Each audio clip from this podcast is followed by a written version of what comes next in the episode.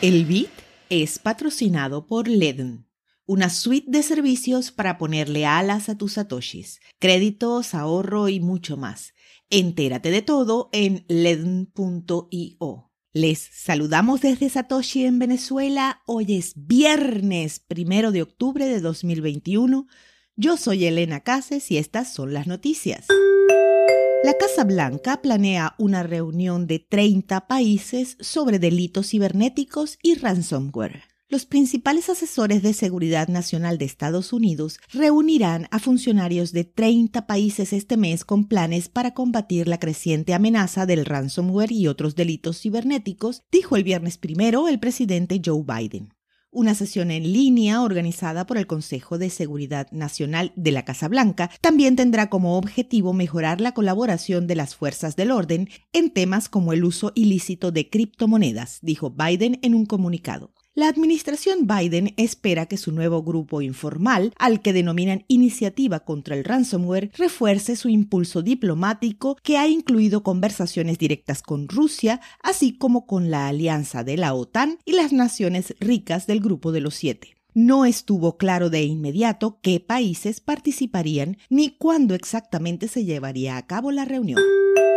Irán levanta su prohibición sobre la minería de Bitcoin. A los mineros de Bitcoin iraníes se les ha dado luz verde para volver a poner en funcionamiento sus plataformas luego de cuatro meses, informó Irán Internacional. Desde el comienzo del verano, las operaciones mineras se habían detenido debido a la preocupación de que la red eléctrica del país no pudiera soportar los meses de calor extremo. Solo las granjas con licencia pueden volver a conectarse.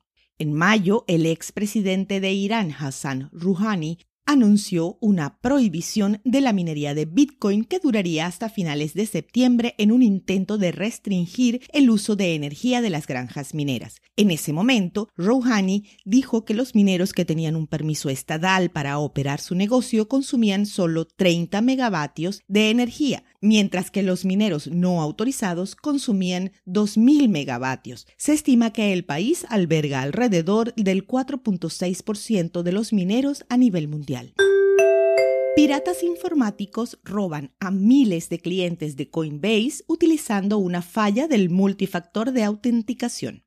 El exchange reveló que un actor malicioso robó criptomonedas a 6.000 clientes después de usar una vulnerabilidad para eludir la función de seguridad de autenticación multifactor de SMS de la empresa. En una notificación enviada a los clientes afectados esta semana, la empresa explica que entre marzo y el 20 de mayo de 2021 se llevó a cabo una campaña de piratería para violar las cuentas de los clientes y robar criptomonedas. Según el exchange, para acceder a una cuenta, los delincuentes debieron tener acceso a la dirección de correo electrónico, la contraseña y el número de teléfono del cliente asociados con su cuenta de Coinbase y tener acceso a la cuenta de correo electrónico de la víctima. No quedó claro cómo pudo ocurrir esto, pero Coinbase está asumiendo responsabilidades reembolsando a los usuarios los fondos robados. No se aclaró si en criptomonedas o en dinero fiat. Una base de datos con información tan sensible es una tentación que ha probado ser imposible de resistir por los actores maliciosos e imposible de proteger por las empresas. El Salvador ha comenzado a extraer Bitcoin con volcanes según Bukele. Todavía estamos probando e instalando, pero esta es oficialmente la primera extracción de Bitcoin del volcán, tuiteó Bukele proporcionando un desglose de las recompensas mineras hasta el momento. Hasta ahora se han extraído 590 mil satoshis con un valor de 260 dólares. El Bitcoin, según el presidente, se extrae utilizando energía geotérmica generada por los volcanes de la región. El país depende en gran medida de esta energía y es uno de los principales productores mundo.